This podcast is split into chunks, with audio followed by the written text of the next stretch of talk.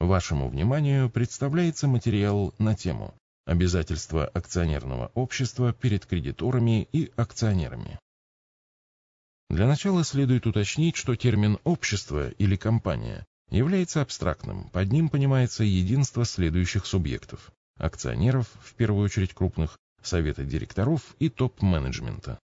Два последних фактически являются выбором акционеров, но именно появление этих выборных органов, совет директоров, топ-менеджмент, приводит на практике к появлению такого явления, как действие самой компании, так как только они могут инициировать определенные процессы.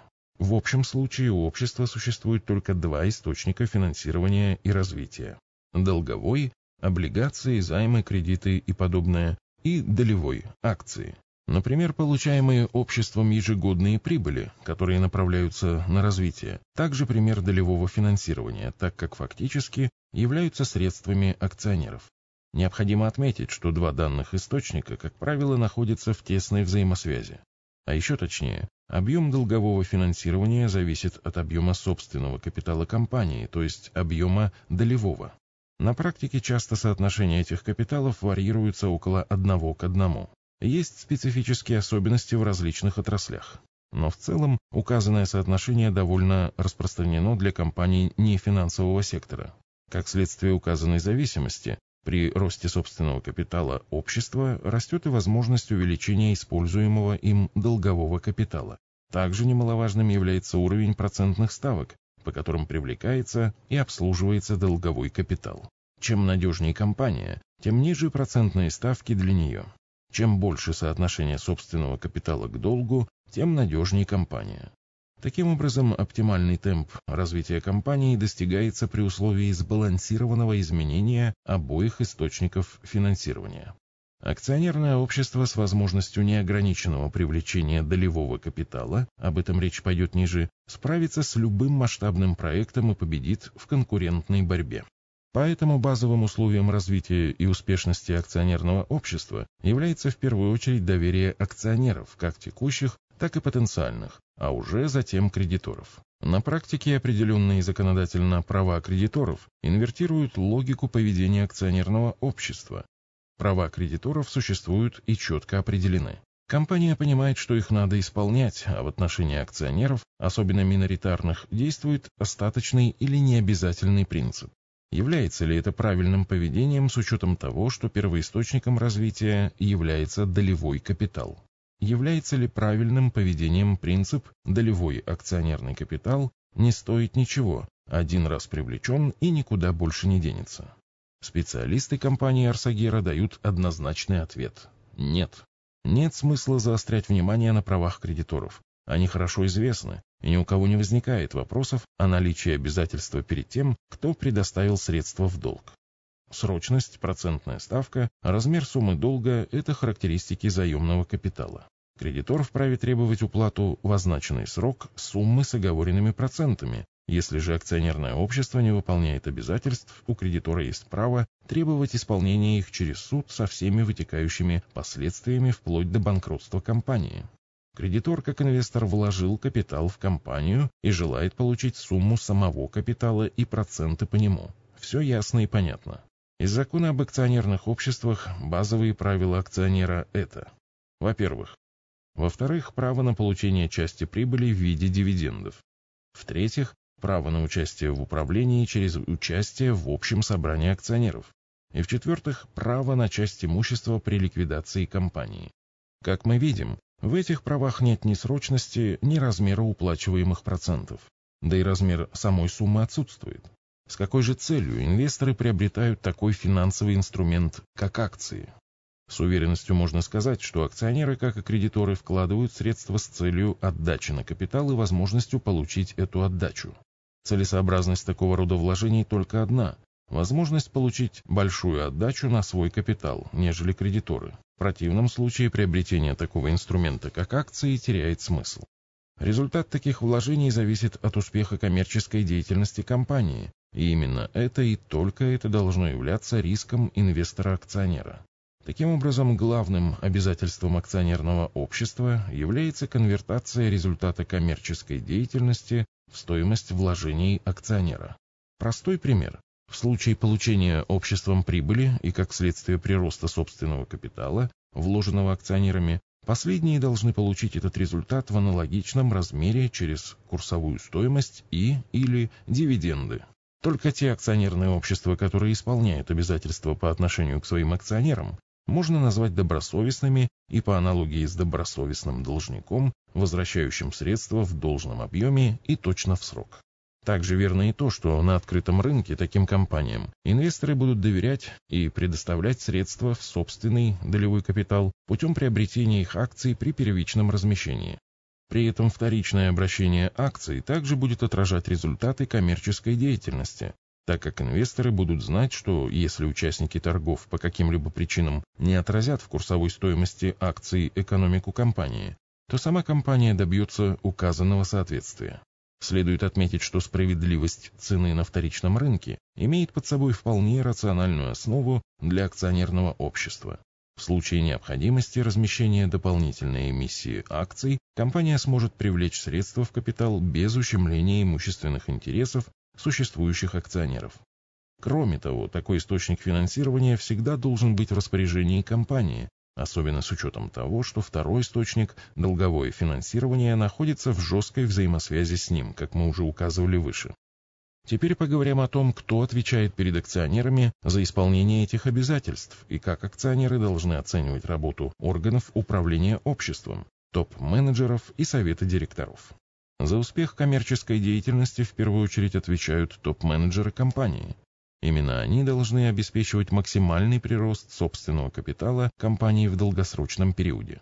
Основной характеристикой данной деятельности является рентабельность собственного капитала, ROE, или скорость роста собственных средств компании в результате основной деятельности. Следует помнить, что у акционеров всегда есть альтернативная возможность прироста своих средств, например, со скоростью в размере ставки по депозиту. Совет директоров, согласно своим полномочиям, задает рамки и контролирует деятельность топ-менеджмента, в том числе определяя того, кто будет данным исполнительным органом. Поэтому совет директоров частично несет ответственность и за результаты основной деятельности общества. Одним же из главных обязательств перед акционерами у совета директоров является отражение в стоимости акций результатов коммерческой деятельности компании, так как только у совета директоров есть возможность инициировать необходимые для этого процессы. Удивительно, но часто даже крупные собственники, от которых зависит выбор и поведение исполнительных органов, не понимают или не знают, какие существуют перед ними обязательства и что должны делать топ-менеджмент и совет директоров, принадлежащие им компании. Компания обеспечивает им какой-то денежный поток, зачастую серым или даже черным способом. То, что данный актив может приносить совершенно иной уровень дохода, такой собственник даже не догадывается, особенно когда Имущество досталось ему недорого, например, в результате специфической приватизации. Действительно, даже небольшая отдача на незначительно вложенные средства вполне может устраивать владельца, особенно с учетом того, что присваивается весь финансовый результат, принадлежащий в том числе и другим миноритарным акционерам. Главным же риском таких компаний является то, что при такой системе работы рано или поздно компания становится неэффективной, проигрывает в конкурентной борьбе и уходит с рынка, оставляя у такого собственника лишь воспоминания о прошлых денежных потоках. Только собственники, которые во главу угла поставили сохранение и приумножение стоимости бизнеса, добиваются максимальных доходов от владения своим имуществом. Компании с таким подходом максимально конкурентоспособны и живут долгое время. Ответственность исполнительных органов перед собственниками, топ-менеджментом за прирост собственных средств как результат основной деятельности и советом директоров за отражение этого результата в курсовой стоимости и или дивидендах. Руководствуясь этими принципами, акционеры должны избирать представителей в данные органы, а в последующем и принимать их работу. Именно эти критерии крупные собственники должны использовать, оценивая способности соответствующих специалистов. Если провести аналогию долевого инструмента с долговым, то процентной ставкой является ROE, а сроком может быть отчетный год, по итогам которого получен этот финансовый результат. Таким образом, исполнением обязательств компании перед акционерами является получение ими прироста в случае прибыли собственного капитала в виде курсовой стоимости и или дивидендов в разумный срок по итогам очередного финансового года. Следует отметить, что риском акционеров в части принадлежащих им акций должен являться именно результат коммерческой деятельности компании, наличие прибыли или убытка, который выливается в размер роя, а не риск выполнения или невыполнения обязательств общества по отражению этого результата в стоимости акций и дивидендах. Именно поэтому компаниям с четко прописанной и исполняемой дивидендной политикой такое положительное отношение инвесторов. Дивидендная политика, пусть не полный, но четко прописанный и озвученный элемент исполнения обязательств перед акционерами. В нашей стране крупнейшим собственником является государство. Люди, которые ответственны за управление государственной народной собственностью, фактически не могут мыслить категориями собственника этого имущества, так как ими не являются, и как следствие стремится к увеличению его стоимости. Оно скорее думает о том, как в период управления государственной собственностью использовать эту власть с выгодой для себя. Именно поэтому, согласно многочисленным исследованиям, эффективность управления государственным имуществом одна из самых низких в рыночной экономике. Но мы не призываем к полному отказу от государственной собственности. Это неверно. Мы лишь настаиваем на том, что должны быть закреплены критерии управления этой собственностью. Как следствие должны освещаться публичные результаты и их оценки согласно принятым критериям. И именно на основании этого конкретные люди должны участвовать или не участвовать в управлении государственным имуществом. Критерии оценки результата работы органов общества мы изложили выше. На данный момент на российском фондовом рынке сложилась интересная ситуация. Компании, причем не только государственные, не могут в должном количестве и по приемлемым ценам привлечь средства в акционерный долевой капитал, в первую очередь от главного и самого правильного инвестора, от собственных граждан. При этом стоит отметить, что средства у граждан имеются. Один только объем депозитов составляет около 20 триллионов рублей, не говоря уже об огромном оттоке капитала за рубеж вследствие недоверия к собственной экономике, основной причиной которого является отсутствие правовой защиты инвестиций, то есть неисполнение в том или ином виде обязательств компаний по отношению к своим акционерам. Таким образом, возник замкнутый круг. Инвесторы не видят исполнения обязательств перед ними и поэтому не инвестируют в акции компаний. Как следствие, компании не видят возможности привлечь средства в долевой капитал по хорошим ценам и не считают нужным напрягаться и выполнять целый спектр обязательств перед акционерами. Как результат мы становимся свидетелями нерыночных цен на акции, например, торговля на вторичном рынке ниже балансовой стоимости, и кривых дополнительных эмиссий в компаниях с государственным участием. Подобная практика встречается и в частных компаниях, особенно когда основным собственником является какой-нибудь олигарх, получивший эту собственность задешево и сомнительным способом. Разомкнуть данный порочный круг могут не инвесторы, а именно компании, топ-менеджмент, совет директоров, крупный собственник. Для широкого круга инвесторов акция должна превратиться в финансовый инструмент, пусть и с коммерческими рисками, но с определенными и исполняемыми обязательствами и доходностью, зависящей только от результатов коммерческой деятельности. Только тогда возникнет возможность существенного привлечения средств посредством размещения акций на открытом рынке. Также это приведет и к справедливой оценке уже обращающихся акций на вторичном рынке.